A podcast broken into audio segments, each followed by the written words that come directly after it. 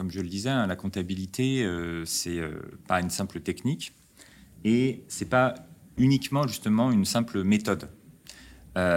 c'est un cadre conceptuel. Bah, d'ailleurs, les IFRS utilisent le terme hein, de conceptual framework. Donc un un cadre conceptuel qui euh, euh, cadre complètement euh, le modèle d'affaires, la vision de l'entreprise, la vision de l'entreprise dans son environnement au sens large. Alors, environnement économique, hein, historiquement, mais actuellement, le but, c'est d'aller sur un cadrage sur l'environnement social et environnemental, enfin, et naturel. Donc, c'est un, un cadre conceptuel, et l'enjeu théorique derrière la comptabilité est fondamental.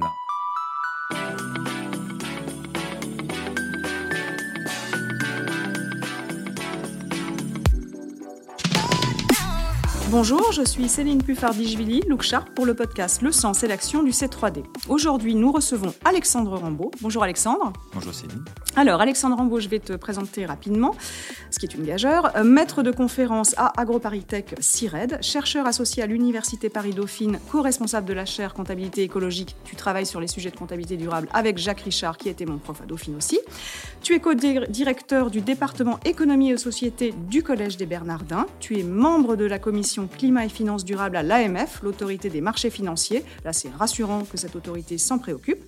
Tu travailles donc avec les politiques, les financiers, mais aussi des scientifiques, comme par exemple Hugues Chenet, docteur en géophysique, pour intégrer le vivant dans la compta, ou plutôt la compta dans le vivant. Tu as sorti il y a un an Révolution comptable pour une entreprise écologique et sociale aux éditions de l'Atelier avec justement Jacques Richard, avec le postulat que la réponse aux crises sociales et environnementales se trouvait peut-être dans la comptabilité. Alors, je vais commencer par une petite blague pour dire qu'un podcast sur la compta peut être finalement assez décontracté. On connaît bien un autre Rambo et vous avez un point commun. C'est pas le petit Marcel Noir ni la mitraillette, mais tous les deux vous voulez sauver l'humanité. Sauf que ton arme à toi, c'est la révision du plan comptable général. Donc on va parler de comptabilité, pas n'importe laquelle, la comptabilité intégrée multicapitaux. Euh, j'en vois certains bailler, mais pas avec nous, pas de risque. On commence ce podcast sur les chapeaux de roue en trois parties. Une première partie contexte, puis une partie situation macro, parce qu'on n'est euh, pas tout seul dans notre petit pays. Il se passe des choses au niveau mondial avec des jeux politiques. Et puis ensuite, on va euh, revenir à la situation au niveau de l'entreprise, parce que c'est ce qui nous intéresse. Quels sont les leviers, quelles sont les solutions pour passer à une comptabilité intégrée? Alors, est-ce que tu peux nous donner un peu ta définition de la comptabilité? Alors, la, comptabilité, euh, bon, déjà, c'est un système d'information, déjà, à la base. Euh, ce système d'information, euh, il est là pour parler, mettre en évidence, en fait, la mesure de la valeur des moyens et des résultats de toute entité, que ce soit des entreprises, des organismes publics, mais les États aussi, les, les, collectivités territoriales, les écosystèmes, puisqu'on parle de comptabilité aussi écosystémique. Donc euh, voilà, sur cette question donc, de système d'information et de mesure des valeurs, des moyens et des résultats des entités. Et tu dis que toute civilisation humaine, finalement, quand elle se sédentarise, adopte une forme de... il y a une anthropologie de, et un héritage comptable, finalement. Oui, tout à fait. Alors en fait, euh, la comptabilité, euh, malheureusement, est présentée, et enseignée d'ailleurs, comme étant quelque chose de complètement neutre, purement technique, euh, même avec euh, d'ailleurs une seule orientation. l'impression qu'on peut faire une seule, seul type de compta. Euh, et puis de façon totalement anhistorique, c'est-à-dire sans, justement d'histoire, alors que dans la réalité, la comptabilité a suivi toutes les civilisations humaines. On a de la comptabilité des systèmes comptables dans toutes les civilisations humaines. On a par exemple beaucoup d'études sur la civilisation, sur la comptabilité bouddhiste, par exemple. Et euh, la comptabilité émerge en Mésopotamie avec effectivement euh, les premières cités, et donc ce qui va donner la civilisation au moment de la sédentarisation euh, de l'être humain, avec la création de l'agriculture, de l'élevage. On va avoir en fait la nécessité de développer des systèmes comptables. Et ce qui est intéressant, c'est que ça permet de, comprendre en fait les fonctions de la comptabilité dans les civilisations humaines. Et ces fonctions-là, en fait, hein, on peut les regrouper en, quatre gros pôles un premier pôle euh, essentiel qui existe donc depuis la Mésopotamie, qui est la représentation, bien avant le fait de compter, parce que d'ailleurs dans les civilisations, euh, enfin au début à Sumer, au tout début, on n'avait pas en fait de, chiffres, il n'y avait pas de chiffres, donc on ne savait pas compter réellement. Par contre, on avait des systèmes comptables qui étaient là pour représenter, classifier permettre de se saisir, organiser, de se saisir du monde dans lequel on devait gérer quelque chose et euh, donc, par exemple, l'agriculture, l'élevage, la cité, et euh, en fait, organiser des coopérations et des coordinations. Parce que la, comptabilité a été là, et on a des travaux anthropologiques pour le montrer, pour assurer, euh, justement, quand on a des, systèmes complexes, des, organisations complexes qui commencent à se mettre en place, au-delà de la simple, des simples familles, pour donc gérer entre personnes qui ne se connaissent pas forcément, une nécessité donc d'avoir euh, des systèmes qui permettent de représenter ce qui est à gérer et comment on s'organise. Et les premiers systèmes représentaient même, donc au-delà de, choses très concrètes, hein, comme l'orge, les, bovins, les ovins, même des unités de travail. C'était représenté sous la forme de petites statuettes, hein, donc chaque élément. Et euh, les unités de travail, c'était des tétraèdres. Donc on avait un système de représentation, et ça, ça va accompagner toute la comptabilité. La comptabilité, c'est d'abord un système de représentation du monde qui est nécessaire dans la coopération et l'organisation des coordinations euh, humaines. Et puis, euh, après, donc, la représentation, qui euh, permet de voir donc, ce qui est important à prendre en compte, on a la question de la, d'être comptable de. ça aussi, ça émerge dès la Mésopotamie, cette notion de redevabilité. D'ailleurs, en anglais, on parle de accountability, donc la redevabilité, qui est la notion la plus forte de responsabilité en anglais, hein, au-delà de liability et euh, responsibility. Et euh, il se trouve que les études linguistiques montrent que euh, le mot comptabilité, dans toutes les langues déjà indo-européennes, est toujours associé au mot de responsabilité. Donc ce n'est pas uniquement en français ou en anglais. Et ce n'est pas du tout un hasard, c'est que là encore une fois, depuis la Mésopotamie, la comptabilité sert à savoir qui doit quoi à qui et pourquoi. Donc on a euh, plein de, tablettes euh, qui montrent euh, les systèmes de dette qui existaient. Et ça permet aussi de garder des traces. Ça, c'est un point essentiel de la comptabilité, c'est la trace. et il faut savoir que, d'ailleurs, on connaît certaines civilisations, certaines, certaines sociétés quasi uniquement par la trace comptable. C'est le cas justement de Sumer. C'est le cas, par exemple, en partie des, des monastères au Moyen Âge, dont on connaît la vie grâce à la comptabilité et la trace laissée.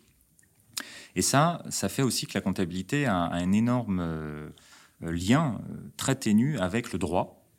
Euh, c'est-à-dire que grâce à ces traces, grâce à sa structuration de la redevabilité, on peut asseoir en fait un droit, on peut alimenter le droit et donc savoir justement qui a fait quoi, c'est-à-dire on peut suivre ce qui a été fait et donc être responsable et comptable de ces actes. Donc ça, c'est absolument essentiel troisième fonction, c'est compter.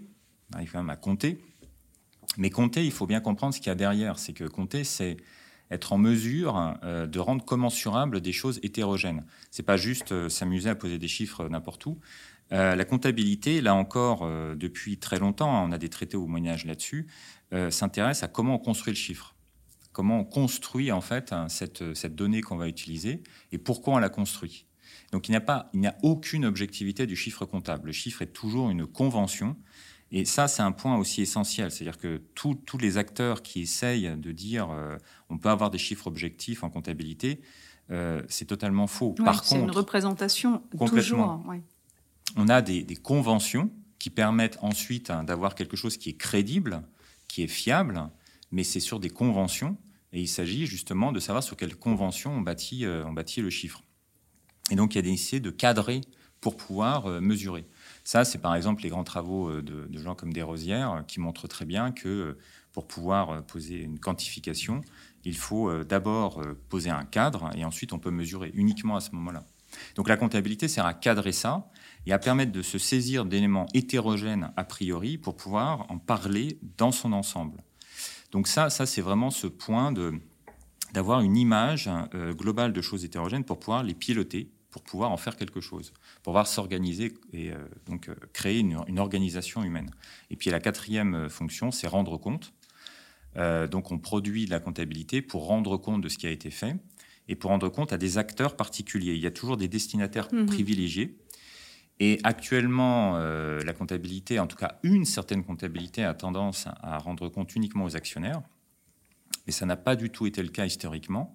Et c'est même pas le cas de la comptabilité traditionnelle qui est utilisée au jour le jour par la comptabilité. Donc la, la, question des destinataires, des finalités, donc de la gouvernance qui est derrière, puisque la comptabilité, du coup, va asseoir une gouvernance. Et oriente la gouvernance. Et oriente la gouvernance, exactement, est une question donc fondamentale des systèmes comptables. Euh, c'est-à-dire que, pour donner un exemple très euh, trivial, c'est si, euh, par exemple, je sais pas, dans l'Union européenne, tous les documents étaient rédigés donc en basse, c'est-à-dire que le, vocabulaire utilisé, la langue utilisée était le basse. Donc, si on avait donc des systèmes comptables donc un certain type de système comptable qui était fait que pour être compris par un certain type d'acteurs, au final, il ne faut pas s'attendre à ce qu'on ait beaucoup de décisions très efficaces prises.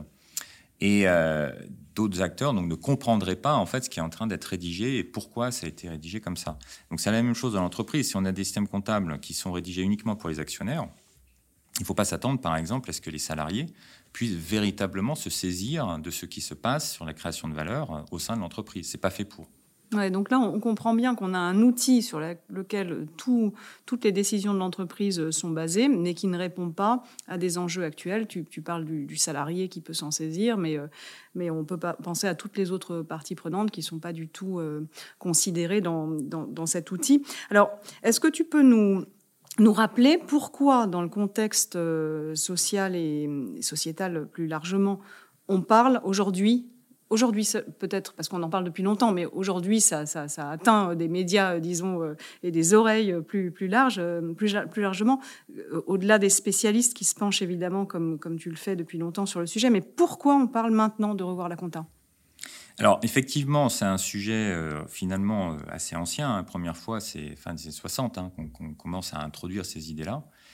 Et il y a eu des phases il faut juste, si on fait un tout petit historique très rapide, il faut quand même bien voir que, par exemple, c'est en 96 que pour la première fois, l'autorité des normes comptables, enfin l'ancêtre de l'autorité des normes comptables, qui s'appelait le, Conseil national de la comptabilité, a émis un rapport sur euh, la comptabilité euh, environnementale avec une idée de création de plan vert, d'ailleurs, plan comptable vert, et que le Conseil supérieur de l'ordre des experts comptables rend aussi un rapport en 96 sur la comptabilité extra-financière.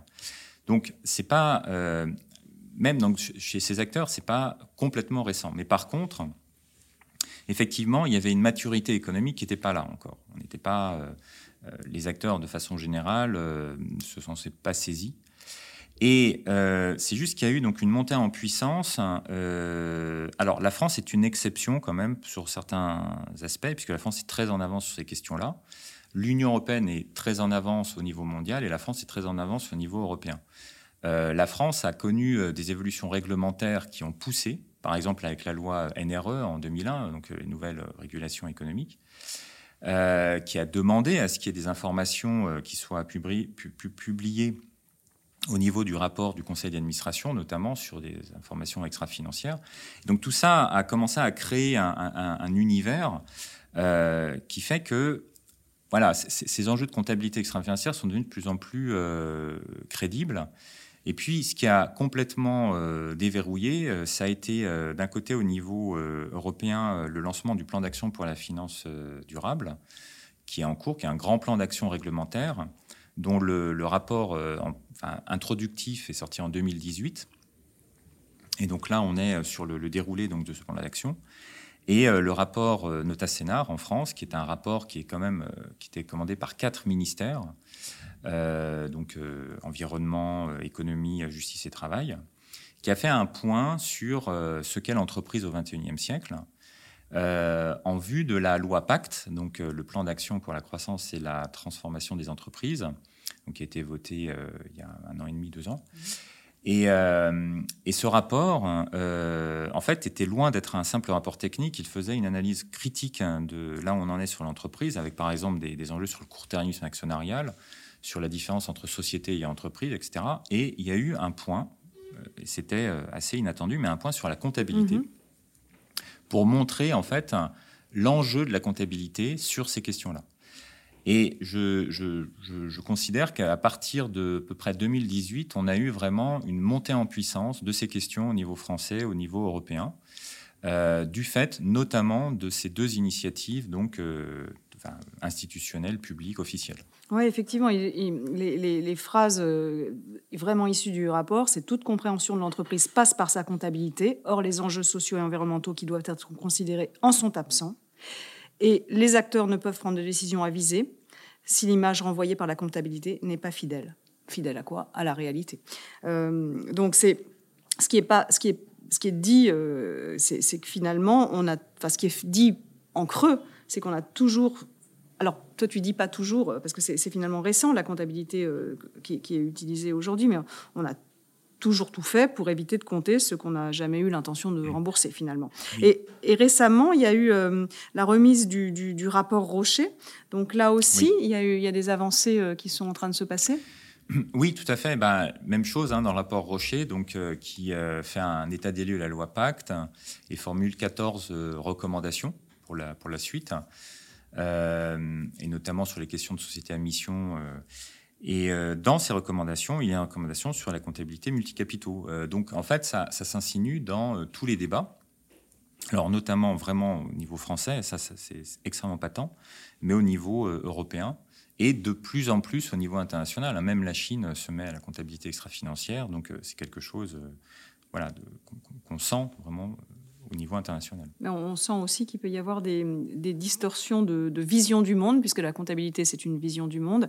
Et euh, ce que je trouve euh, euh, intéressant, c'est que tu lis aussi l'évolution de la comptabilité telle qu'on la connaît aujourd'hui, à partir de, la financiarisation de l'économie qui, qui, a vraiment explosé dans les années 60 et qui s'est complètement généralisée dans les années 80, je pense, et qui a conduit au système actuel. Euh, et on a tout. Et, après, les, acteurs s'affrontent. On refuse de regarder ce qui est ce qui n'arrange pas justement euh, une certaine une certaine frange euh, dominante sur ces sujets. Et toi, tu parles de la théorie du lampadaire. Finalement, on, éclaire ce qu'on a envie de regarder. Oui, tout à fait. la théorie du lampadaire. Parce qu'à la base, je suis mathématicien. Et c'est une, une, vision en fait qu'on explique souvent en science sur le fait que un chercheur ne cherche que là où il y a un éclairage. Donc là, les théories du lampadaire, c'est on cherche ses clés en dessous du lampadaire parce qu'à côté, c'est euh, c'est pas éclairé, donc euh, ça sert pas, ça sert à rien de chercher. Euh, et en fait, c'est exactement ça, c'est que la comptabilité va jeter une lumière sur quelque chose, mmh. et là, on va pouvoir du coup chercher, on va pouvoir pratiquer, on va pouvoir faire quelque chose. Mais tant qu'il n'y a pas une lumière qui est mise euh, en évidence, tant qu'on ne voit pas les choses, on ne peut absolument euh, euh, rien faire.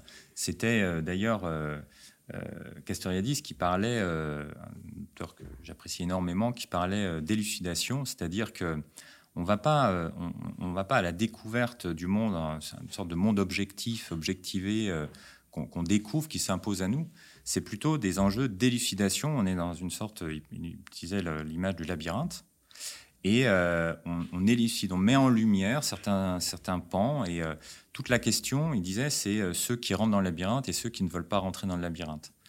Et là, on est justement en train de rentrer dans le labyrinthe, donc c'est extrêmement complexe, mais on est rentré dans le labyrinthe. On ne peut plus ignorer qu'il y a un labyrinthe. On ne peut plus ignorer qu'il y a un labyrinthe, et ça va être la différence entre ceux qui rentrent pas et ceux qui rentrent pas. Et ensuite, hein, bah, on est avec une torche, hein, qui est donc euh, la comptabilité, on met en lumière euh, certains pans et du labyrinthe, et évidemment, c'est tortueux, mais euh, bah, on progresse comme ça. Et ce qui n'est pas mis en lumière, de toute façon, n'est pas exploré. Oui, alors, dans, il y, a une autre. avant de passer à, ou peut-être passons à, à, l'image macroéconomique finalement, parce que là, on, tu, as parlé de l'avancée euh, de la France et de, et, de l'Europe aussi sur ces sujets, mais euh, tu as aussi parlé de, euh, de, de, certaines considérations ailleurs dans le monde. Donc si on parle d'un point de vue géopolitique finalement, il y, a, il y, a, des grandes écoles qui s'affrontent, il y a des, des enjeux monumentaux, c'est presque des enjeux de domination du monde dont on parle. Oui, complètement, exactement. voilà. On rigole, mais, mais, en fait, oui. Euh, bah oui, non, mais euh, là, pour le coup, effectivement, la, comptabilité euh, est un révélateur d'enjeux géopolitiques majeurs. Et par exemple, justement, tu parlais de financiarisation de l'économie. Ce qui est très intéressant et ce que j'apprécie énormément avec la comptabilité, c'est que c'est un marqueur, c'est une épreuve de vérité, c'est un, un, élément qui permet de, de, de, poser le lien entre la théorie et la pratique. Euh, c'est-à-dire que la financiarisation de l'économie, c'est quelque chose qui reste à un niveau très théorique, hein, avec euh, d'ailleurs pas mal d'acteurs qui disent non, ça n'existe pas forcément, ou alors comment est-ce qu'on le repère, comment on le voit, enfin voilà, quels sont les marqueurs? La comptabilité, justement, est ce marqueur. C'est qu'on peut suivre le développement de la financière de l'économie par le suivi du développement des normes comptables dites internationales qu'on appelle les IFRS pour International Financial Reporting Standards, qui sont justement un, type de normes comptables utilisées en comptabilité financière, qui sont orientées vers justement le destinataire qui est l'actionnaire, vers ce qu'on appelle une comptabilité en valeur, c'est-à-dire qu'il s'agit euh, de montrer la valeur créée par les actifs d'une entreprise pour l'actionnaire et orientée vers les marchés boursiers.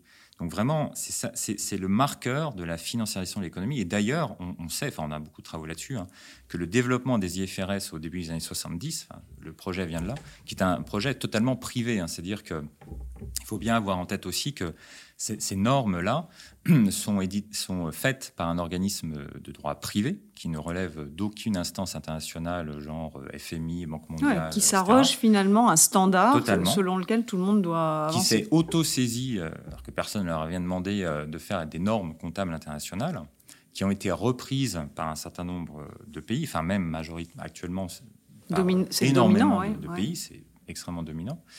Et euh, ce qui se passe, c'est que la, la la raison d'être euh, des IFRS provient notamment du développement des produits dérivés financiers et donc du passage d'une économie, euh, on va dire, industrielle, économie, euh, et j'aurais tendance à dire de l'économie réelle, à une économie, en fait, de l'information, de l'information financière.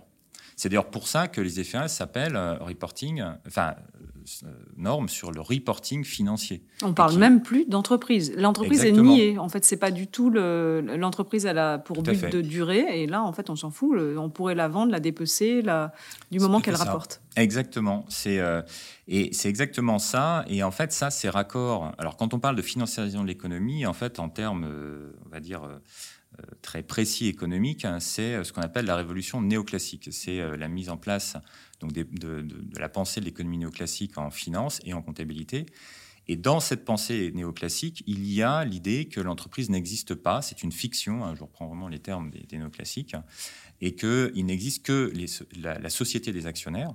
Et là, d'ailleurs, on, est vraiment dans le débat qui a été, enfin, qui a été mis en évidence par le rapport de Tassénard. C'est la différence entre la société des actionnaires et l'entreprise en tant que projet collectif qui donc est totalement nié dans, le, dans la vision néoclassique et qui est donc absolument nié par les IFRS.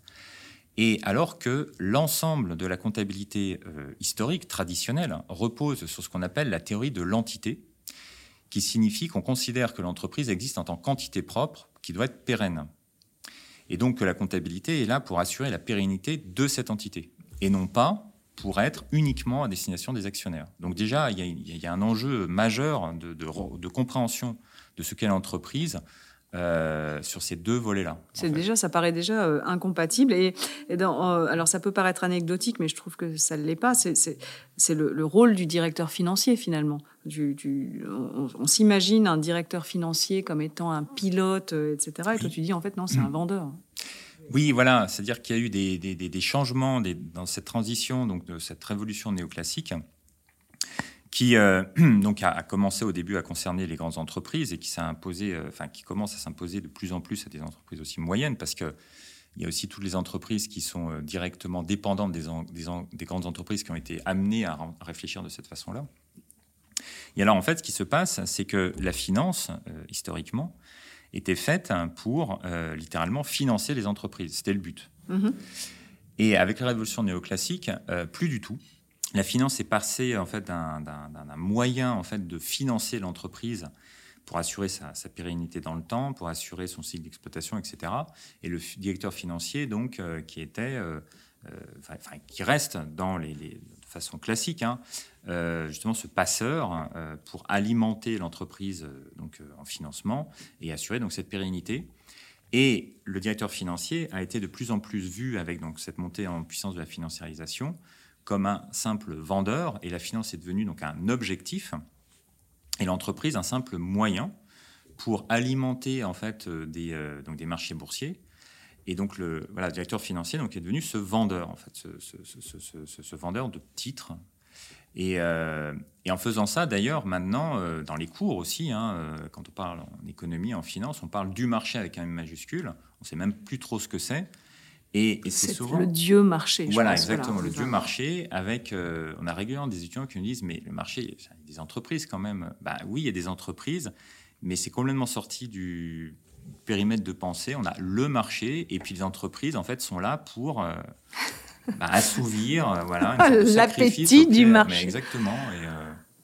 quand on parle d'idéologie, quand même, elle est, elle est, elle est bien là. Alors, on, a, ça me, ça me pose plein de questions. Euh, on, parlera de, l'éducation et de l'enseignement, euh, parce qu'il faut absolument en parler.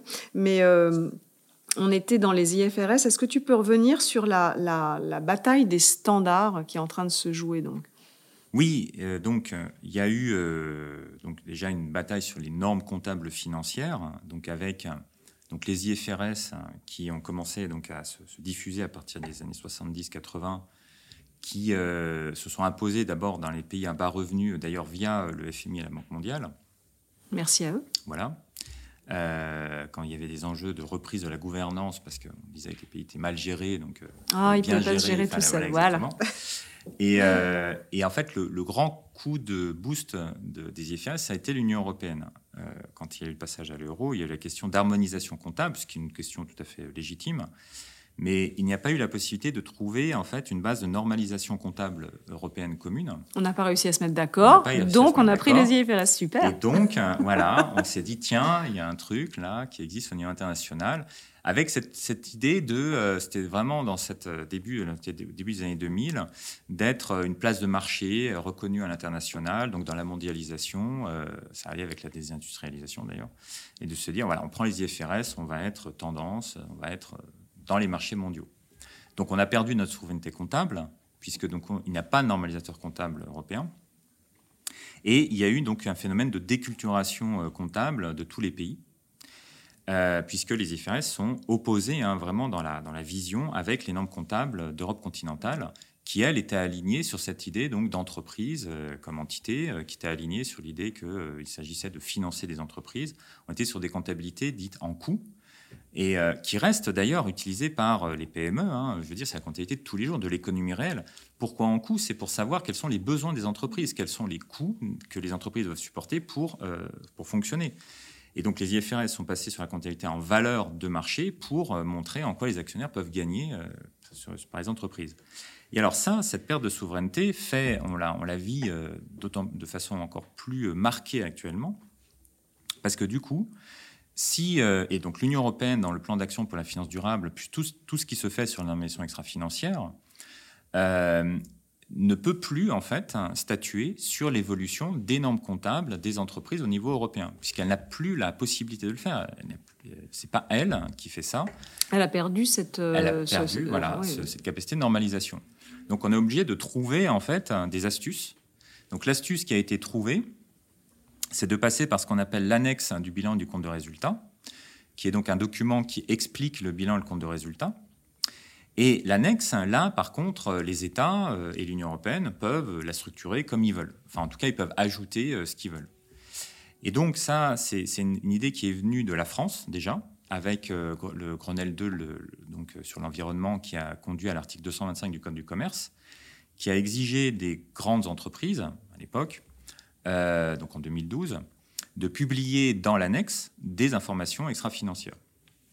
Alors ça a été repris après au niveau de l'Union européenne en 2014 avec la directive NFRD, la euh, Non-Financial Reporting Directive, qui donc a fait que voilà, au niveau européen, euh, on a donc, les grandes entreprises ont eu l'obligation donc de, publie des informations extra-financières particulières J'ai juste une question.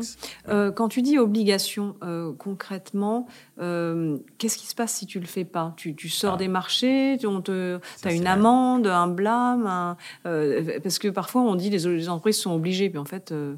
Ouais, ça c'est la grande question. Il n'y a pas beaucoup de contraintes. C'est-à-dire que bah, c'est une obligation légale, mais les sanctions sont extrêmement faibles. En fait, pour le dire très schématiquement, la sanction, si elles sont attaquées, parce que à ma connaissance, il n'y a pas eu d'attaque d'entreprises qui n'ont pas publié en fait les informations demandées par la loi. ça, c'est déjà un problème. Et si elles sont attaquées, euh, ce que le, tribunal peut demander, c'est qu'elles publient les informations qui, sont manquantes. Donc, oui, en gros, même pas un risque de réputation parce que personne n'y comprend rien. Donc, euh, c'est donc pas par là que les activistes vont aller euh, essayer de faire pression sur les entreprises. Non, actuellement, euh, c'est pas un des leviers les plus efficaces sur cet enjeu-là, sur cet angle-là. Alors, à voir ce que l'évolution de la réglementation au niveau européen va donner, parce que justement, donc cette euh, directive, donc NFRD, qui a été ensuite retranscrite en droit français, qui a donné lieu euh, du coup à la DPF, la déclaration de mhm. performance extra-financière, est en cours de révision. Et donc, en fait, au niveau européen, il y, a, deux choses qui sont en cours. Donc, il y a le plan d'action euh, pour la finance durable qui travaille donc sur le volet finance, qui a des impacts sur la comptabilité, notamment via le règlement taxonomie, euh, le règlement taxonomie, donc qui fait une classification des activités qu'on peut dire durables mhm. au regard de certains objectifs, et qui a un article, l'article 8, qui demande que euh, les grandes entreprises euh, publient la part, donc le pourcentage des dépenses d'exploitation et d'investissement ainsi que de chiffre d'affaires en lien avec ces activités durables. Oui, donc, là, on comprend bien qu'elles soient très intéressées à avoir le plus possible de produits qui rentrent dans cette taxonomie verte parce qu'elles vont pouvoir euh, euh, bah, lever des fonds, euh, etc. Donc ça, c'est... Tout à fait. Donc ça, c'est concret. Ça, c'est un levier. Ça, ça c'est très concret. donc ça, donc c'est donc le, plan d'action pour la donc, pour la finance durable au niveau de l'Union européenne. Et puis donc en parallèle, il y a la révision de NFRD, euh, qui est en train de conduire à ce qui va s'appeler a, priori euh, euh, CSRD, donc Corporate Sustainability Reporting Directive, donc le, directive sur le reporting de la, de la soutenabilité d'entreprise, qui donc va plus loin que NFRD. Alors, on a les pistes, puisque ce n'est pas encore voté, hein. Les pistes vont être sur une meilleure fiabilité de l'information extra-financière, un périmètre plus important de publication d'informations extra-financières, sur les, avancées de fonds sur euh, euh, ce que j'appelle la qualité de fonds, c'est-à-dire les objectifs socio-environnementaux, il y a encore des, points d'interrogation. Euh, voilà. Et donc ça va tourner autour de ça, sans, alors c'est un point, sans aller sur le lien entre les flux financiers et les informations extra-financières. C'est-à-dire qu'il n'y a pas dans ces SRD de points sur, sur ce, sur ce volet-là. Donc en tout cas, il y a, donc ces, ces réflexions-là. Et ce qui se passe, c'est que tout ça se fait obligatoirement donc par l'annexe. Il n'y a pas d'impact sur le bilan de compte de résultat. Il ne peut pas y en avoir parce que encore une fois, on n'a pas. Il est déjà normé, régulé, et c'est pas sur les, les, grands comptes, sur les comptes consolidés des groupes, euh, des groupes cotés de l'Union européenne. Donc sur les grands comptes, on ne peut rien faire. Voilà. Ok, ben c'est super. Et on comprend que ça soit tellement compliqué qu'une boîte, quand elle a envie finalement de s'y mettre parce qu'elle a compris qu'il fallait peut-être euh, euh, s'aligner sur euh, une comptabilité, enfin sur des objectifs de neutralité carbone ou simplement satisfaire les parties prenantes qui, qui, qui, commencent à demander des comptes, bah, elle ne sait pas par où commencer en fait. donc au niveau, si, on passe un peu maintenant au niveau de le de, de, de, l'entreprise. Alors, je, comprends qu'il y ait des, des, difficultés parce qu'on n'arrive pas euh, à avoir un, cadre contraignant. Après, il y a aussi les, le fait de se, de se mettre d'accord sur, euh, sur ce qu'on a envie de regarder dans, la, dans une mm. comptabilité différente. Donc, euh, on a un peu discuté de, de, en préparation de, des, des, fondamentaux sur lesquels on veut travailler pour pouvoir convenir d'un autre cadre. Donc, se mettre d'accord sur la donnée, qu'est-ce qui fait, qu'est-ce qu'on cherche les terminologies, la méthodologie, toi tu dis le, concept même de, soutenabilité forte ou faible. Donc c'est comment est-ce qu'on peut se mettre à parler le même langage aujourd'hui sur ces sujets-là? Alors, ce qu'il y a, c'est qu'effectivement, euh, comme je le disais, hein, la comptabilité, euh, c'est euh, pas une simple technique et c'est pas uniquement justement une simple méthode. c'est un cadre conceptuel. Bah, d'ailleurs, les IFRS utilisent le terme hein, de conceptual framework donc un, cadre conceptuel qui euh, euh, cadre complètement euh, le modèle d'affaires, la vision de l'entreprise, la vision de l'entreprise dans son environnement au sens large. Alors, environnement économique, hein, historiquement, mais actuellement, le but, c'est d'aller sur un cadrage sur l'environnement social et environnemental, enfin, et naturel. Donc, c'est un, cadre conceptuel, et l'enjeu théorique derrière la comptabilité est fondamental. Hein. c'est même des, des, grands, des grands dirigeants d'entreprise hein, rappellent régulièrement l'impact des, des sous-jacents théoriques de la comptabilité dans la bonne marge des affaires. Et donc, euh, sur ce cadre conceptuel, il y a déjà des enjeux majeurs sur savoir quelle direction on prend. Actuellement, il y a un, débat euh, européen euh, et international d'ailleurs sur ce qu'on appelle la double matérialité, mhm. qui est vraiment un enjeu phare. La double matérialité, c'est justement un enjeu de représentation. En fait, à la base, c'est très conceptuel. C'est savoir si ce qui est matériel, c'est-à-dire ce qui est significatif, ce qui est pertinent à prendre en compte, donc sur cette question de classification, modélisation, représentation, et uniquement les impacts de l'environnement social et naturel sur l'entreprise, impacts positifs et négatifs. Donc les impacts négatifs, c'est sur l'entreprise ou les investissements, c'est ce qu'on va appeler les risques. La notion de risque hein, dans l'entreprise, ce n'est que les risques sur le modèle d'affaires, ou les impacts positifs, ce qu'on appelle les opportunités. Alors ça, ça a été vraiment la logique euh, centrale pendant des années sur l'intégration des enjeux socio-environnementaux. Alors, cette vision-là, elle n'est absolument pas alignée sur une vraie compréhension de la soutenabilité. C'est-à-dire, pour donner un exemple très concret, c'est dire je prends en compte le changement climatique parce que le changement climatique impacte, me crée des risques sur mes actifs. Par exemple, j'ai des actifs qui vont être, qui vont, on va les appeler échoués, des stranded assets, c'est-à-dire que j'ai des investissements actuels qui ne vont plus rien valoir à cause du changement climatique. Ou alors, ça me crée des opportunités. Par exemple, il y a des terres qui dégèlent, donc je vais pouvoir exploiter ces terres. Ou alors là, on est en train de vendre malheureusement aux agriculteurs qu'ils vont avoir des puits carbone à volonté avec des crédits carbone. Et donc, euh, il va y avoir plein d'argent qui va sauver le modèle agricole français. Enfin, c'est absolument incroyable ce qui est en train d'être fait. Donc ça, c'est prendre le changement climatique par l'angle opportunité, risque, opportunité. Ça, c'est un, conceptuellement une façon d'aborder les choses qui n'est pas en raccord avec euh, vraiment le, le, vrai enjeu de soutenabilité. Ce qui se passe, c'est que euh, donc est apparue la double matérialité, c'est-à-dire qu'il faut prendre aussi en compte les impacts de l'entreprise sur l'environnement social et naturel. Alors l'Union européenne cette année a fait un, pas en avant majeur puisque en janvier, euh, oui début d'année, elle a euh, considéré qu'il était obligatoire maintenant que dans toute la réflexion réglementaire, il fallait raisonner en double matérialité. Donc ça c'est un premier point. Mais par contre, les pays anglo-saxons et notamment les IFRS, qui évoluent aussi sur les questions de reporting extra-financier, ont considéré, eux, qu'il fallait rester en ce qu'on appelle en simple matérialité, c'est-à-dire uniquement les impacts sur l'entreprise.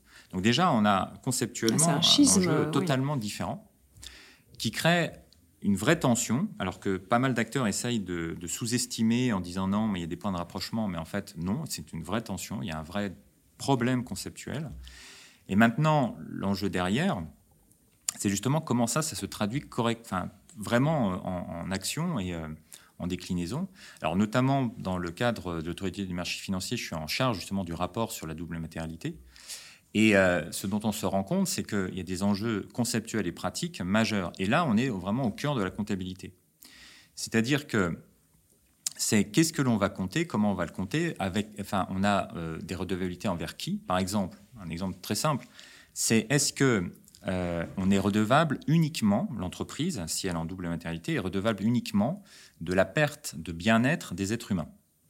C'est-à-dire qu'on va, on va considérer qu'un écosystème euh, n'est pas important en lui-même, que le climat n'est pas important en lui-même, qu'un sol n'est pas important en lui-même. Ce qui est important, c'est que derrière, il y a le bien-être des êtres humains. Et donc, on prend en compte en fait, les impacts sur le bien-être des êtres humains. Oui, mais va qualifier le bien-être. Si tu me dis que tu me mets dans une soucoupe volante et que j'aurai un bien-être monumental euh, avec, euh, avec la vision euh, du monde de, Mark Zuckerberg, tu peux aussi me dire que je serai super bien-être. Mais... on peut mettre tout le monde sur Prozac. Et, mais on sera en bien-être total, donc j'achète des actions Prozac immédiatement. Exactement, ben, totalement.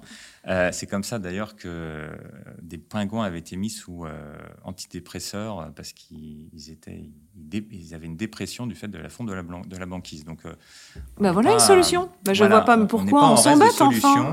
et, et, donc, en fait, on a donc une, une certaine façon d'appréhender les choses en disant on s'intéresse uniquement au bien-être des êtres humains. Et ça, c'est une façon d'appréhender la double matérialité qui correspond à quelque chose dont on entend de plus en plus parler et qui pose un problème, qui est l'internalisation des externalités. Parce que l'externalité, c'est justement ça, c'est la perte de bien-être. Ça n'a absolument, mais alors là, rigoureusement rien à voir avec la notion d'impact.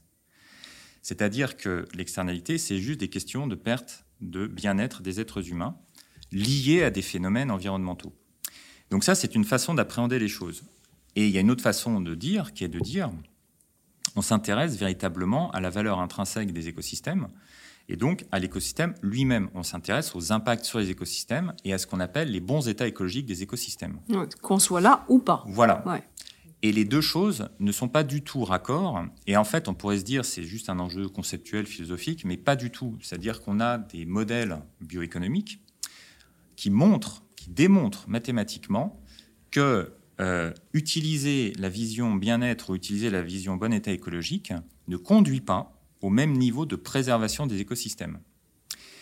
Ça, par exemple, ce type de débat euh, est un débat qui est totalement absent dans, euh, au niveau international, j'en parle même pas, mais au niveau européen.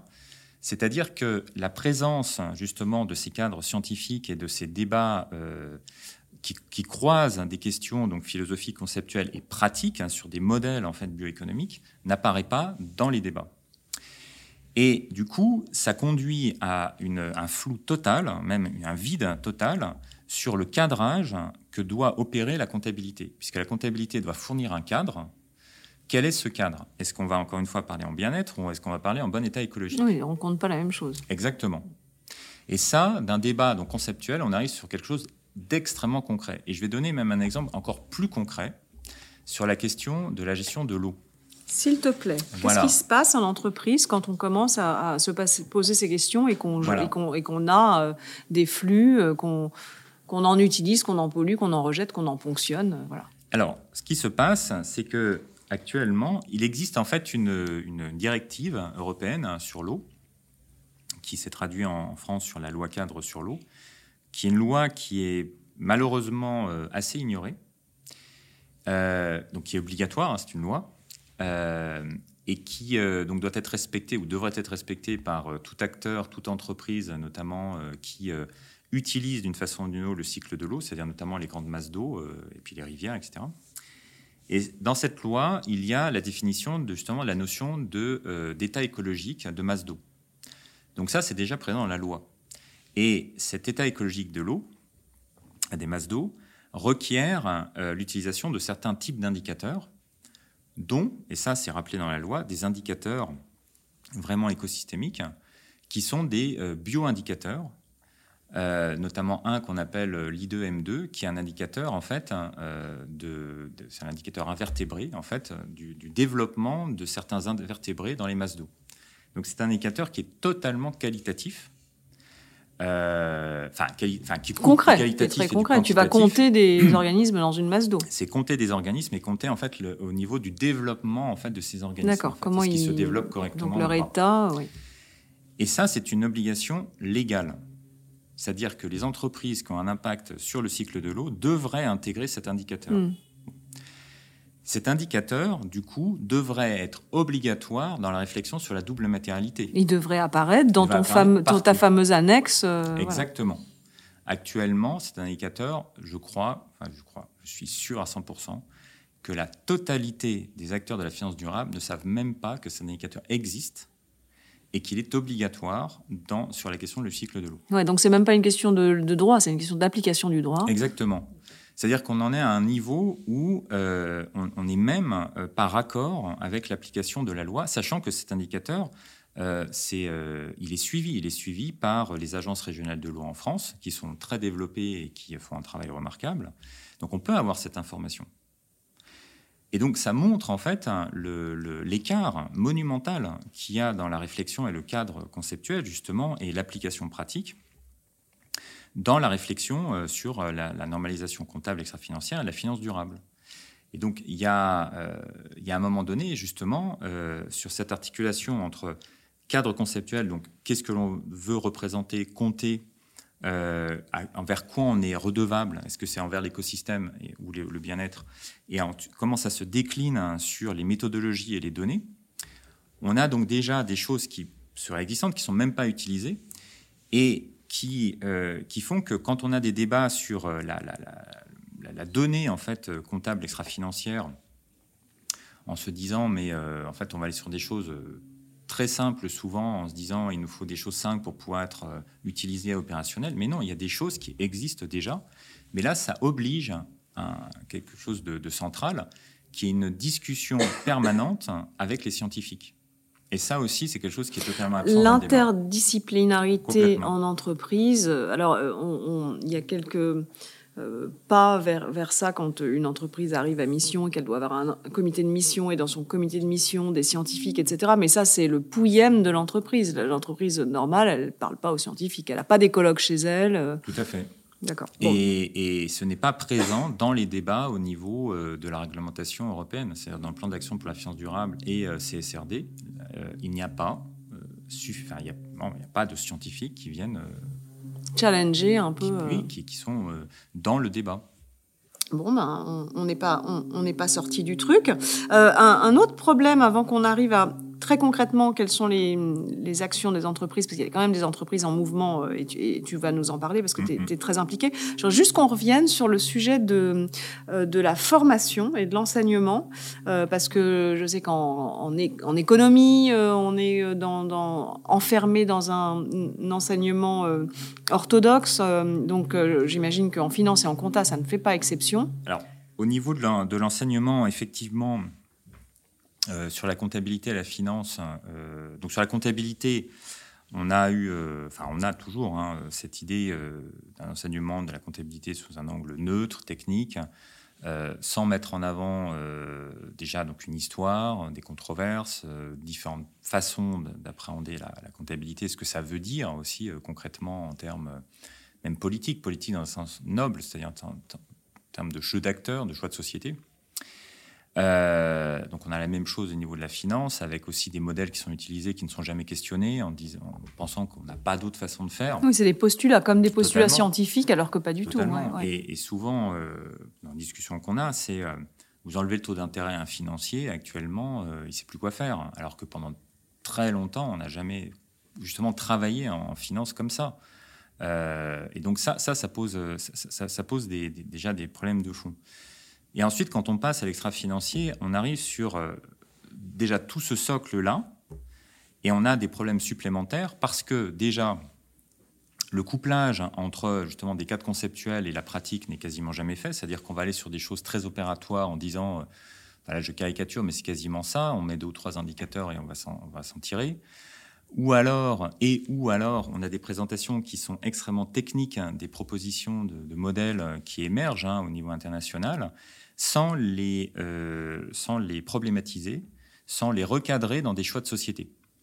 Donc il n'y a pas de, problématisation et du coup on arrive à une sorte de, alors ce que j'appelle du cherry picking, c'est-à-dire dire, euh, bah tiens, oui, il y a plein de modèles, on va aller prendre celui-là parce que ça nous arrange, on prend celui-là. Comme c'est pas problématisé et comme derrière on ne voit pas les choix que ça amène comme ce n'est pas euh, mis en lien avec les sciences écologiques, quand c'est pas mis en lien avec la bioéconomie, en fait. Et puis tu sais que quand tu arriveras en entreprise, de toute façon, tu n'auras pas le choix. Donc, totalement. Euh, donc tout ça fait que euh, l'enseignement à l'heure actuelle passe majoritairement, massivement à côté des vrais enjeux, des vraies problématiques y compris donc sur les formations qui commencent à mettre en place des, des, questionnements autour de la comptabilité extra-financière. Donc euh, on, a donc euh, des, formations au final euh, qui laissent cette idée que oui, c'est magnifique, on avance vers, vers du mieux, on va, encore une fois, en mobilisant un peu d'indicateurs, avec ce qui se passe au niveau réglementaire, on va s'en tirer et puis c'est bon. c'est pire encore parce que tu as l'impression que les choses avancent alors qu'en fait elles sont verrouillées. Totalement. Et donc, il y a vraiment un enjeu de, de problématiser, de revenir sur le, couplage entre conceptuel, pratique, euh, articulation avec la science, articulation avec la bioéconomie, avec les sciences écologiques, etc., etc., etc., avec les enjeux géopolitiques qui sont derrière. Et, euh, ça, les, étudiants, ils sont extrêmement sensibles. Oui, ils doivent euh, être ça en permet attente. de fédérer et de. C'est-à-dire que d'un seul coup aussi, hein, c'est que du coup, les étudiants sont plus pris pour ce qu'ils ne sont pas parce qu'ils comprennent bien que derrière, euh, ça marche pas. Quand on est sur des présentations purement techniques, euh, il y a des choses qui sont pas pareilles. Et donc, euh, voilà, là, il y a vraiment donc une première problématique assez centrale au niveau de la formation, oui. D'accord. Et, et tu, tu, parlais des, des, expérimentations et de, la, et, et, ce qu'attendaient les, les, étudiants. Finalement, c'est la mise en pratique. Donc, toi, tu es euh, euh le, le, le, papa, euh, un des papas d'une bah, d'une grande, d'un concept qui, qui, peut conduire à, mm. des, à des, des, des, expérimentations in situ, finalement. Donc, parle-nous de, parle-nous de ça, parle-nous de comment ça Comment, ça a été créé et, où est-ce que ça en est? Oui.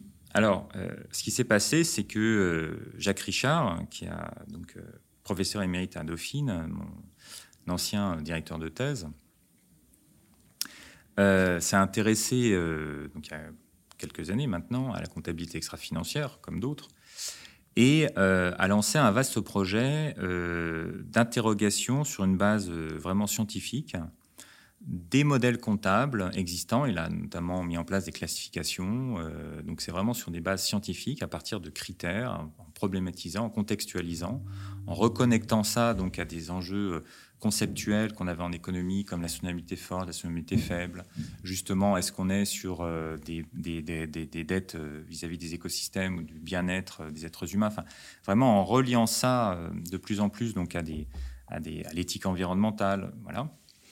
Euh, donc d'interroger les modèles sur cette base-là, pour se rendre compte que euh, les propositions qui étaient faites euh, n'étaient pas raccord avec des vrais enjeux de préservation écologique sur base scientifique, hein, collectivement acceptés. Donc par exemple par accord avec ce que le GIEC demandait. et du coup, donc ça c'était un premier point. Le deuxième point, ça a été sur une analyse aussi tout aussi scientifique hein, sur ce qu'est la comptabilité financière d'un point de vue historique, d'un point de vue théorique, de savoir à quoi ça sert, où ça va. Et donc là aussi d'avoir une, lecture extrêmement critique, hein, dans un sens scientifique, des IFRS par rapport à tout ce que je viens d'expliquer. Donc il a commencé à, poser les bases euh, de ce qu'il a appelé euh, le modèle CARE. Et euh, j'ai eu l'honneur de pouvoir justement m'immiscer dans ce, de ce projet euh, et, maintenant, euh, entre guillemets, commencer à prendre la relève euh, sur le développement de ce projet. Et donc, CARE, donc actuellement, signifie Comprehensive Accounting in Respect of Ecology, donc une comptabilité intégrée, exhaustive, dans le respect des sciences écologiques. Alors, je précise que le terme écologie est utilisé dans son sens premier, parce que là aussi, malheureusement, il y a beaucoup de, malentendus sur ce terme. Écologie ne signifie pas environnementalisme. Ça n'a rien à voir avec l'environnementalisme.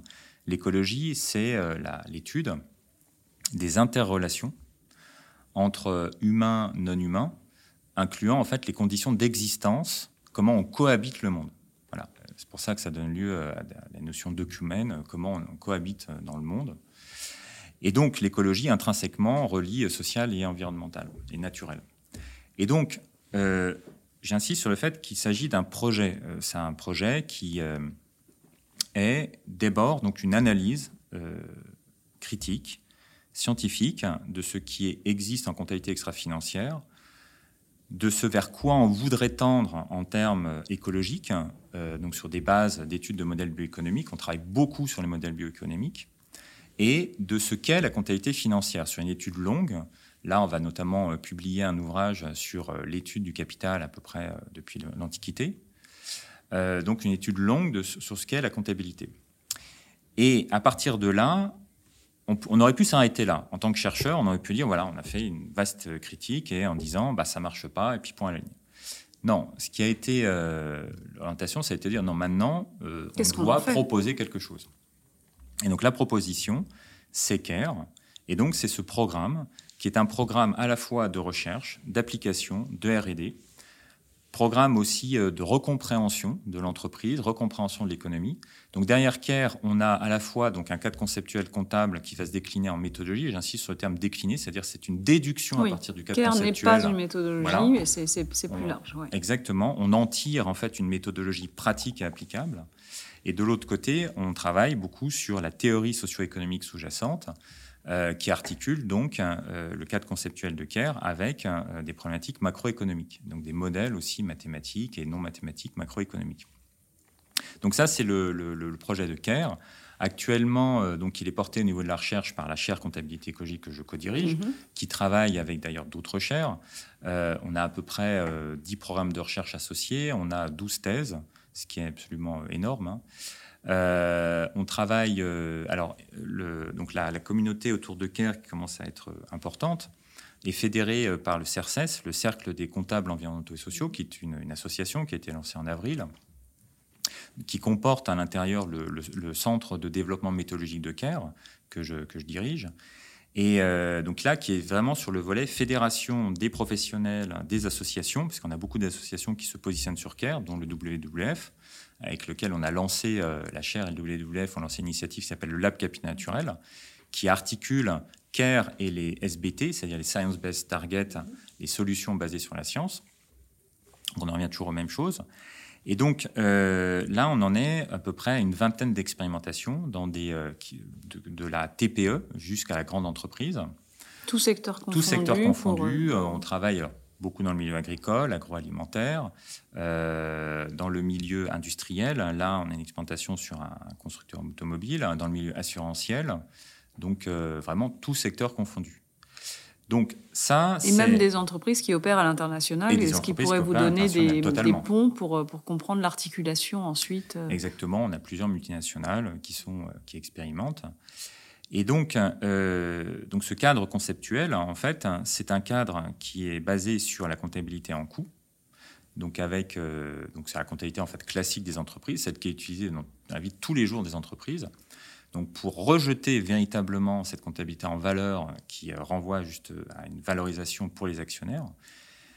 Et euh, derrière, donc c'est une comptabilité en coût qui est étendue à des enjeux de préservation des bons états écologiques et du, niveau de décence et d'intégrité des, euh, des, êtres humains qui sont impactés par les entreprises. C'est ça l'idée de CARE, en fait. Et ça, ça se traduit par la notion qu'on appelle de capitaux naturels et euh, humains euh, dans le sens de CARE. Mais là, je veux vraiment préciser un point, alors très important, qui est que CARE, justement dans ce travail de, cadrage conceptuel, essaye de reprendre la main sur le mot capital. Parce qu'on parle beaucoup de, de comptabilité capitaux, et comme je le disais, c'est souvent enseigné de façon purement technique, sans comprendre ce qu'il y a derrière. D'ailleurs, souvent, le mot capital n'est même pas défini, ce qui est quand même Là, là je, veux juste insister sur le fait que même d'un point de vue purement de rigueur, quelqu'un à qui on enseigne la comptabilité multi-capitaux et qu'on ne définit jamais ce qu'est un capital, c'est quasiment de l'imposture intellectuelle. Donc, il y a vraiment un travail de fond à faire. Oui, de sémantique et de. Sémantique, on n'emploie pas un mot sans le définir. C'est pas possible. Donc, le capital, euh, ce qui se passe, et ça a été un grand travail derrière CARE, c'est de constater que historiquement, depuis l'Antiquité, et en comptabilité classique, il ne signifie qu'une chose, c'est une dette monétaire, indépendant de l'intérêt, mais vraiment totalement indépendant de l'intérêt, et qui n'a rien à voir avec la productivité. C'est juste la reconnaissance qu'on a de l'argent qui est apporté, qu'il faut le rembourser. Point à la ligne. C'est ça le capital. Mmh. et ce n'est pas lié à l'actionnaire, c'est-à-dire que les banques apportent du capital, les fournisseurs apportent du capital, ça n'a rien à voir avec les actionnaires il y a eu en fait une évolution sémantique à la fin du Moyen Âge, au début de la Renaissance, et ça, fait partie aussi de ce qu'on montre dans nos travaux, qui a conduit à une évolution du mot, qui va donner lieu d'ailleurs à la notion de capitalisme. Et le capital est devenu synonyme de toute chose productive. Ou l'outil de production. Le capitalisme, c'est aussi d'acheter à plusieurs un outil de production parce qu'on est incapable de l'avoir seul pour, pour produire. Bah, ce qu'il y a, c'est que derrière le capitalisme, euh, en fait, il s'agissait de favoriser le développement du capital, c'est-à-dire de mettre en production tout ce qui était possible dans le monde.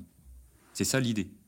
Donc on commence avec du capital manufacturé, donc des machines. Donc quand on dit par exemple une machine c'est du capital, là on est dans la deuxième vision du capital, celle qui émerge à la Renaissance, et absolument pas dans la vision comptable. Et ce capital, en fait, va être étendu, cette notion de capital va être étendue de plus en plus pendant le XXe siècle à toute chose qu'on va mettre en état de productivité et notamment les êtres humains et la nature. Quand on parle dans cette vision-là du capital humain, en fait, on ne parle pas de l'intégrité des êtres humains. Non, on, parle, de, leur potentiel de travail, de, exactement. Des, heures qu'ils vont pouvoir allouer à quelque et des chose. Connaissances et, des, connaissances, du savoirs qu'ils vont apporter pour favoriser la productivité et donc la valeur actionnariale. Mais jamais leur santé. Mais jamais leur santé.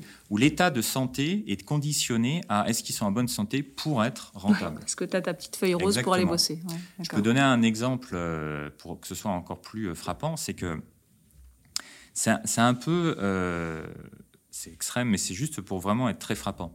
C'est exactement ce qui se passait sur les champs de bataille, où on mettait les gens dans un état de santé suffisant pour retourner se battre. Ça, c'est la notion de capital humain. Et ce capital, en fait, euh, c'est la même chose sur le capital naturel, c'est mettre en état de productivité les écosystèmes et considérer que les écosystèmes sont là pour assurer la rentabilité des actionnaires. D'accord. Donc on va juste les remettre en état pour qu'ils continuent à faire du poisson, euh, du blé ou voilà ce qu'on leur demande. et c'est là où les modèles bioéconomiques montrent que les lignes de préservation, la préservation mmh, du coup, sur cette base-là n'est pas raccord avec euh, les enjeux scientifiques. Et alors la différence entre ces deux notions de capital, c'est que dans un cas, le capital, c'est une dette. Ça, c'est la vision historique la vision comptable, historique. Euh, enfin, celle qui n'est pas celle des IFRS, donc la vision comptable historique. Et dans l'autre cas, le capital, c'est un ensemble d'actifs. Quand vous donnez, demandez la définition du capital en finance durable actuelle, en économie, on vous dit c'est un ensemble d'actifs. Donc ça, veut dire que tu peux remplacer l'un par l'autre, euh, substituer. substitution, mm.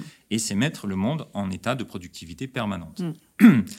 Et là aussi, je vais donner un exemple, je pense, assez parlant, c'est que quand on dit qu'il faut mettre du capital humain à l'actif des entreprises, la seule et unique fois dans l'histoire de l'humanité où on a mis des actifs humains dans un bilan, ça a existé, et ça a beaucoup existé, c'était au moment de l'esclavage.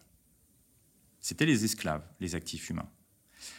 Et donc, en fait, mettre un capital humain à l'actif d'une entreprise, c'est en fait un esclavage sur le savoir et la connaissance.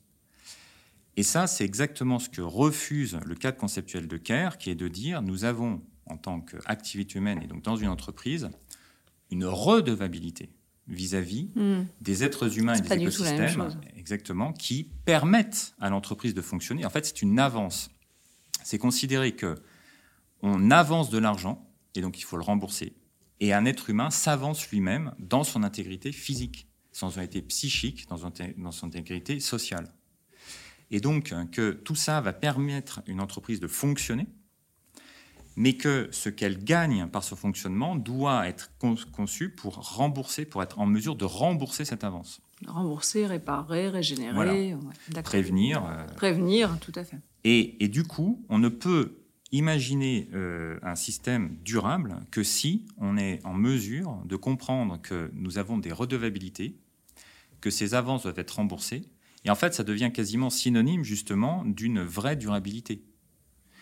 Et que à l'heure actuelle, CARE permet de montrer que en fait on peut définir l'enjeu de durabilité comme étant l'idée que là où il y a des profits, en fait, derrière ces profits, il y a une grosse part de dette. C'est-à-dire qu'à force on dit par exemple on est en croissance, ou euh, quand on parle du PIB au niveau macroéconomique, puisque ça a des, des, répercussions au niveau macroéconomique sur le PIB, quand on parle de rentabilité sur les marchés, qu'on va chercher par exemple 15% de rentabilité, en fait, derrière tous ces produits, profits, pardon, on a, et c'est ça que CARE montre, pas vraiment du profit, on a une part qui est simplement de la dette, c'est de l'accumulation de dette.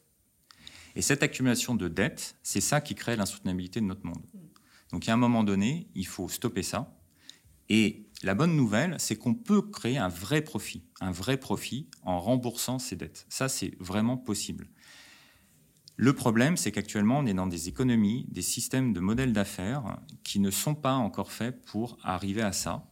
Et donc, il y a besoin d'un accompagnement. D'où l'accompagnement méthodologique de CARE. D'accord. Et donc, avec ces, ces, vingtaines d'expérimentations, ce que vous cherchez à démontrer, c'est que si on veut de la soutenabilité forte et donc résoudre ce sujet de la dette, on doit changer son modèle d'affaires.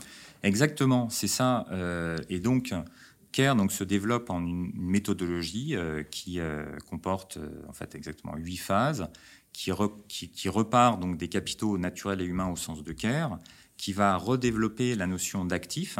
Alors l'actif, par exemple, dans CARE, c'est un emploi que l'on fait du capital. Je peux, je peux donner un exemple sur, euh, très concret euh, sur l'eau, ce que j'avais commencé à parler. très bien.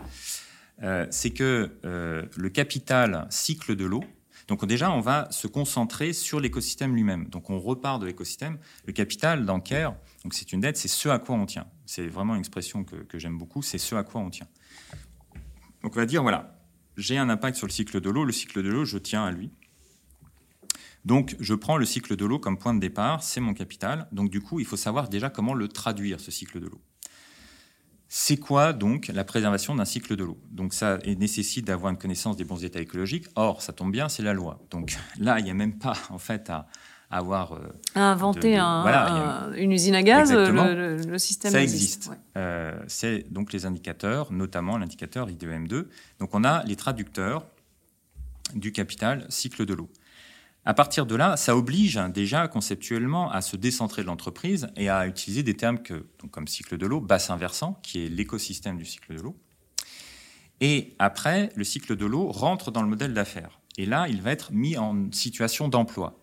Et j'insiste sur le fait que c'est totalement différent de la notion de service écosystémique. C'est-à-dire qu'on ne considère pas d'emblée que l'écosystème est là pour servir, pour servir mm-hmm. qui rend plein de services, mais on va mettre dans une situation donnée, qui peut s'arrêter d'ailleurs, l'écosystème dans une situation d'emploi.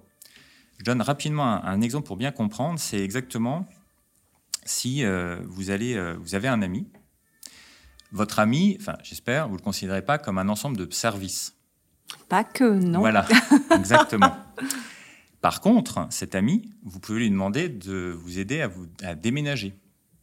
Donc vous le mettez temporairement à un moment donné dans une situation d'un emploi particulier qui va mobiliser ben, plein de qualités et compétences de votre ami, notamment euh, qu'il a des bras euh, et des jambes et un peu Et qu'il est de bonne humeur. Et qu'il est de bonne humeur. Et vous allez tout faire pour que quand il a cerné le travail, ben, il soit un peu, entre guillemets, remboursé, c'est-à-dire que vous allez euh, ben, déjà lui payer à boire, à manger éventuellement, en tout cas faire quelque chose pour déjà le remercier, mais vous avez une petite dette vis-à-vis de lui. Et c'est d'ailleurs, euh, voilà, quand, on demande à quelqu'un de, faire un déménagement, on, essaye de tout faire pour que, voilà, la fin, il soit. Il peut s'attendre à ce qu'un service retour soit, soit d'actualité. Et donc, c'est exactement ça, c'est-à-dire considérer euh, les autres êtres humains, considérer euh, les écosystèmes comme des amis et non pas comme, encore une fois, des choses corvéables à merci. service. C'est une très belle image. donc, voilà, on peut les mettre à un moment donné en situation d'emploi, mais c'est juste à un moment. Et c'est temporaire. Voilà. Et donc cette situation d'emploi, c'est ça les actifs, c'est-à-dire c'est la variété des emplois que l'on fait des écosystèmes qui vont correspondre aux actifs. Donc par exemple sur le cycle de l'eau, on peut utiliser le cycle de l'eau pour euh, déjà ben, pomper une nappe phréatique, donc c'est une situation de pompage, donc ça c'est un actif, le pompage de la nappe phréatique. Mais il peut y avoir une situation où on va en fait être dans de l'entreposage de polluants. On va utiliser la rivière littéralement pour entreposer des polluants. Et c'est un constat, en fait, c'est juste qu'elle dit, voilà, bah, La mer a bien servi à ça. Exactement. Et donc, c'est un nouvel actif. Donc, on va avoir des classes d'actifs qui apparaissent qui ne sont pas l'écosystème, qui sont les emplois des écosystèmes. Et ça, ça oblige à quelque chose, et ça, on a beaucoup de retours d'expérience là-dessus, hein, à recomprendre son modèle d'affaires de façon extrêmement fine un des points qui arrive très très rapidement avec CARE, c'est mais en fait, vous faites quoi réellement? Est-ce qu'on peut reprendre tout de A à Z? Oui, puis requalifier ce qu'on appelle la valeur. C'est quoi de ah la bah, On requalifie euh, toutes les activités. C'est-à-dire que ça oblige à se, poser vraiment la question, mais en fait, au jour le jour, on fait quoi et pourquoi on le fait? Et donc, sur le cycle de l'eau, c'est à un moment donné, euh, mais en fait, se rendre compte à quel point il est employé aussi. Donc c'est pourquoi ça veut dire à quel, point, on en est dépendant. Et donc remettre sur le devant de la scène à quel point on est dépendant de, son, de sa bonne santé. Tout à fait. Et donc ça, c'est les nouvelles classes d'actifs. Et donc on va avoir la dette, c'est le cycle de l'eau lui-même, et les classes d'actifs, c'est ce que l'on fait, les emplois, les différentes classifications d'emplois du cycle de l'eau. Ça, ça va créer un bilan comptable autrement plus intéressant. Voilà. Et donc on a à avoir une restructuration de tous les indicateurs en fonction. Euh, en fonction donc euh, les traducteurs du cycle de l'eau, les indicateurs d'impact, les indicateurs de gestion qui vont avoir un impact, etc. Je n'entre pas dans le détail, mais ça restructure les tableaux de bord. Et à la fin, on va pouvoir donc avoir une classification des coûts nécessaires pour la préservation du cycle de l'eau, parce que ce sont une comptabilité en coûts, avec une différenciation avec ce qu'on appelle les coûts d'évitement, c'est-à-dire euh, les coûts d'évolution du modèle d'affaires pour avoir moins de dettes vis-à-vis du cycle de l'eau. Donc on va avoir les coûts de préservation, mais aussi les coûts d'évitement. Pour l'instant, les coûts d'évitement sont toujours moins importants que les coûts de préservation, et c'est bien pour ça qu'on évite tout le temps. Ben, en fait, ce qui se passe, c'est que là, je peux donner un exemple sur le carbone pour, pour comprendre le problème. C'est que euh, actuellement, on travaille beaucoup avec, euh, enfin de plus en plus avec euh, la notion de prix carbone, de taxe carbone, qui est, je ne sais plus à combien elle est actuellement, mais c'est pas énorme, hein, c'est quelques dizaines d'euros. Oui, 40 euros. 40 euros, ça doit être quelque chose comme ça. Et encore, ça a beaucoup monté. on avait, il y a un rapport qui est sorti l'année dernière qui mettait la valeur du carbone donc à 200 euros sur le prix de l'action. Si on veut vraiment gérer la dette climatique, c'est-à-dire avoir des coûts de préservation qui permettent de, capter réellement, de façon scientifique et pérenne dans le temps, une tonne de carbone.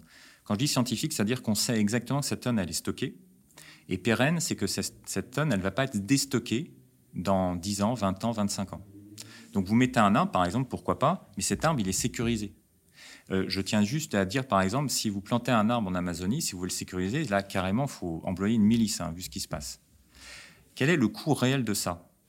Eh bien, on est entre 600 et 1000 euros la tonne. Bah oui, le, coût réel de, pour s'assurer qu'il n'y aura pas un incendie, qu'il sera coupé, que voilà. Exactement. Donc, on est, sur loin du qui sont monumentaux. On est loin. Ouais. Donc euh, sous ce regard-là, euh, les boîtes ne sont plus euh, financièrement soutenables non plus.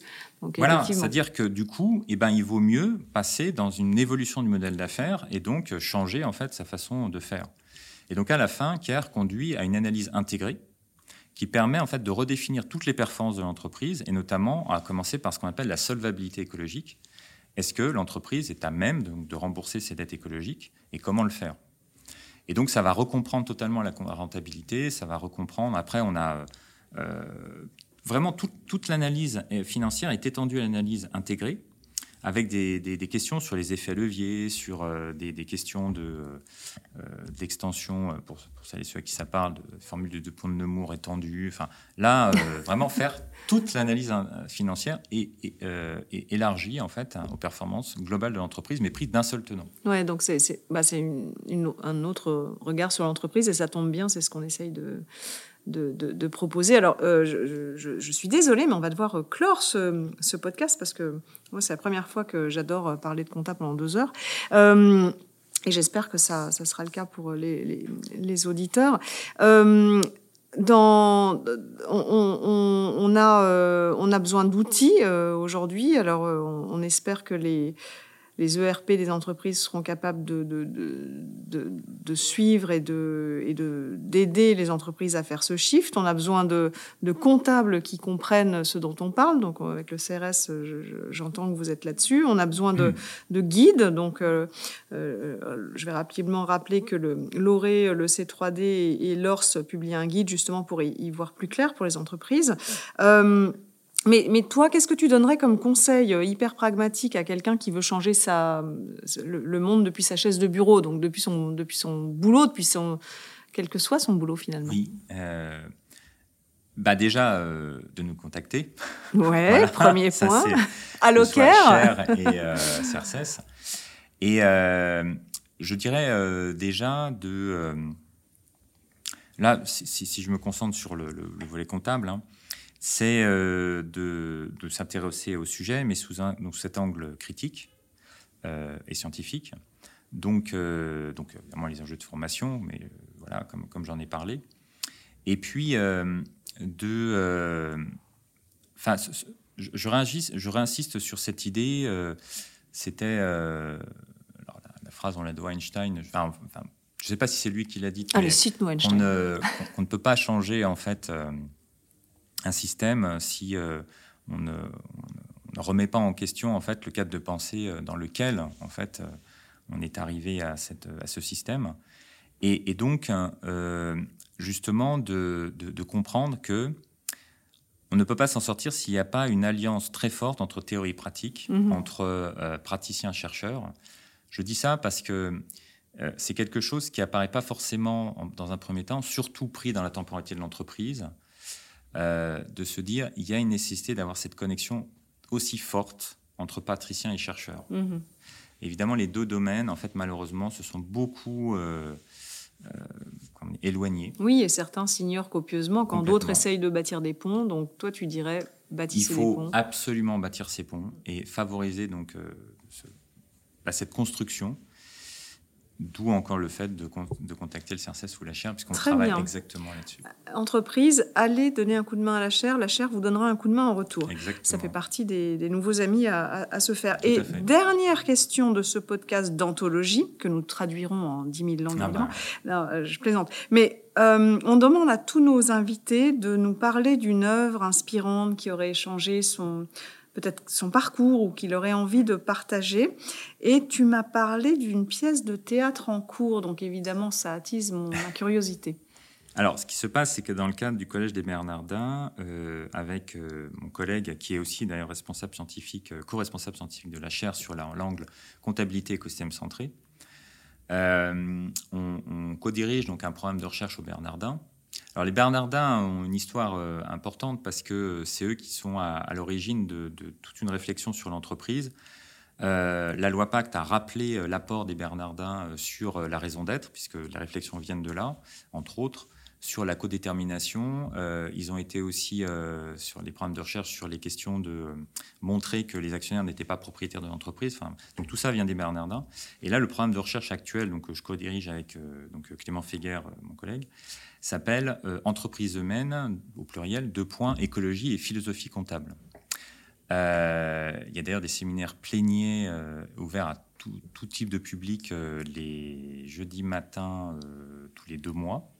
Il y a les podcasts qui sont en ligne d'ailleurs au passage. Il faudra qu'on établisse des Et- liens. Exactement. ouais. Et en fait, dans ce cadre de ce programme de recherche, donc il y a une équipe de recherche qui travaille, hein, qui, euh, qui joint justement des comptables, des économistes, hein, des historiens, des sociologues, des écologues. C'est un programme multidisciplinaire. Euh, on a en fait des projets artistiques. On a deux projets artistiques qui nous suivent, qui suivent l'équipe de recherche, pour que dans le co- colloque conclusif qui va avoir lieu l'année prochaine, qui euh, est à destination aussi de la société civile, de la société politique, il y a la possibilité de produire en fait des œuvres d'art. Alors sous la forme déjà euh, d'une pièce de théâtre, donc on a une, équipe de comédiens qui euh, suit l'équipe de recherche et on interagit avec eux. Et puis une, artiste plasticienne qui va donc produire aussi euh, donc une œuvre d'art plastique, justement pour donner un corps, une corporéité à ces travaux sur la, sur la comptabilité, de façon à ce que ça devienne un vrai enjeu citoyen, qu'on puisse avoir voilà, cette substance qui apparaisse, que ça ne reste pas quelque chose d'éthéré et totalement euh, renvoyé à des experts. Donc l'art, euh, c'est un très bon, une très bonne façon de redonner vie Mm. et de donner vie en fait euh, à ces enjeux-là, parce que ça doit être des enjeux vivants, absolument pas morts, renvoyés encore une fois à une simple technique, mais ça des enjeux vivants euh, citoyens. Et ça permet de- d'essayer de, s'approprier les sujets, alors que sinon, on voit bien que ce sont des, des, des- des thèmes euh, qui peuvent être euh, techniques et faire un peu peur. Tout à fait, tout Mais, à euh, fait. D'accord. Et ce pourquoi, encore une fois, on plaide énormément, c'est que euh, tout cela, en fait, tous ces débats-là, tous ces débats de fond, tous ces débats euh, de fond et de pratique, de- de- de- d'articulation entre théorie et pratique, encore une fois, émergent dans la sphère publique, dans le débat citoyen. Et c'est- vraiment ça, euh, tout notre travail de, de tous les jours, en fait. Bon, bah, en tout cas, un, grand merci, Alexandre, parce Ah. que Merci beaucoup. je- je- j'espère que cela ré- réconciliera beaucoup de, de- de gens avec ces, ces sujets comptables, euh, car ce pas des sujets abscons, c'est au contraire des sujets qui façonnent euh, le monde. Oui, Donc, euh, merci et, et bonne écoute à tout le monde. merci encore. Merci pour votre écoute. Ce podcast est à retrouver tous les premiers mardis du mois sur les meilleures plateformes de podcast et sur le site web du C3D. Si ce podcast vous a plu, je vous invite à le noter, 5 étoiles pourquoi pas, et surtout à le partager largement.